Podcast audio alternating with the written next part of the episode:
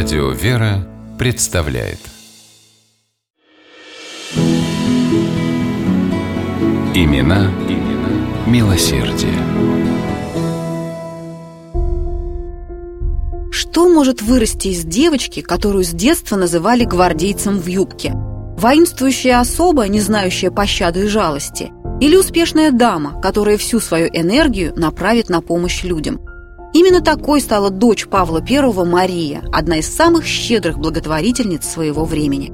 Она настоящий драгун, ничего не боится. Все ее склонности напоминают мальчика. Самая любимая ее поза – подпереться руками в бока и так прогуливаться. Этими словами Екатерина II обрисовала свою внучку Машу. Отец же восхищался характером и силой воли дочери. Машу все любили за доброе отзывчивое сердце и называли «жемчужиной семьи». В 17 лет Мария стала невестой сына герцога Саксона-Веймарского княжества Карла Фридриха. Они обвенчались в 1804 году и уехали в Веймар, который тогда был центром духовной и литературной жизни Европы. Свою новую семью Мария очаровала. Боги послали нам ангела. Все на нее здесь молятся. Она уже сделала очень много хорошего, писала о Марии бабушка ее мужа. С приездом великой княгини в Веймаре началась новая эпоха. Деятельная и веселая, Мария Павловна устраивала музыкальные фестивали и литературные вечера. Она подружилась с жившими в этом городе Гёте и Шиллером и стала покровительницей их семей. Когда началась война 1812 года, Мария Павловна попала в сложное положение, ведь ее свекор Карл Август, связанный с Наполеоном Рейнским союзом, был обязан направить свои войска на родину невестки. Но когда союз распался, Карл Август примкнул к России. А Мария Павловна тут же распродала свои драгоценности, на вырученные деньги открыла госпитали для русских солдат и организовала Патриотический институт женских объединений. Его дамы оказывали помощь раненым. После войны Мария Павловна развернула широкую благотворительную деятельность, первую очередь она боролась с нищетой. Организовывала судные кассы для бедных, рабочие мастерские для мужчин и предельни для женщин, ремесленные училища, где девочки получали профессию вышивальщиц, а мальчики осваивали технические специальности.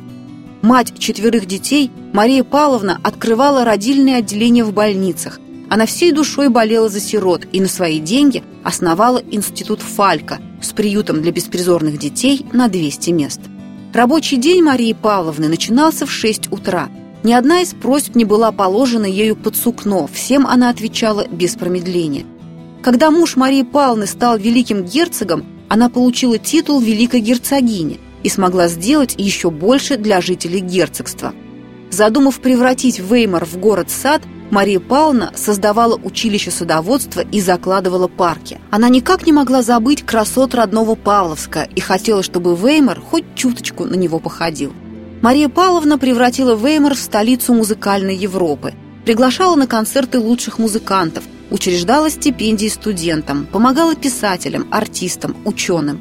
Она тяжело пережила смерть своего друга Гёте. Что могла сделать герцогиня для того, чтобы мир не забыл великого поэта?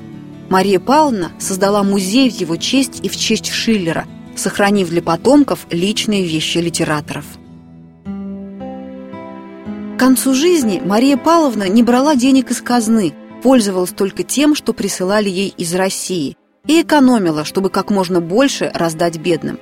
Она отказалась праздновать 50-летие своего пребывания в Веймаре, а деньги, выданные на торжества, отдала фонду презрения стариков, который сама и основала – Последней волей герцогини стала просьба возвести православную церковь на ее могиле.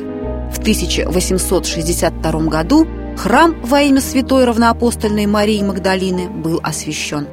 Жители Веймара называли Марию Павловну ангелом бедных, больных и сирот. Она показывала людям пример доброй воли. Неудивительно поэтому, что на нее смотрели как на солнце и любили бесконечно. Имена, имена милосердие.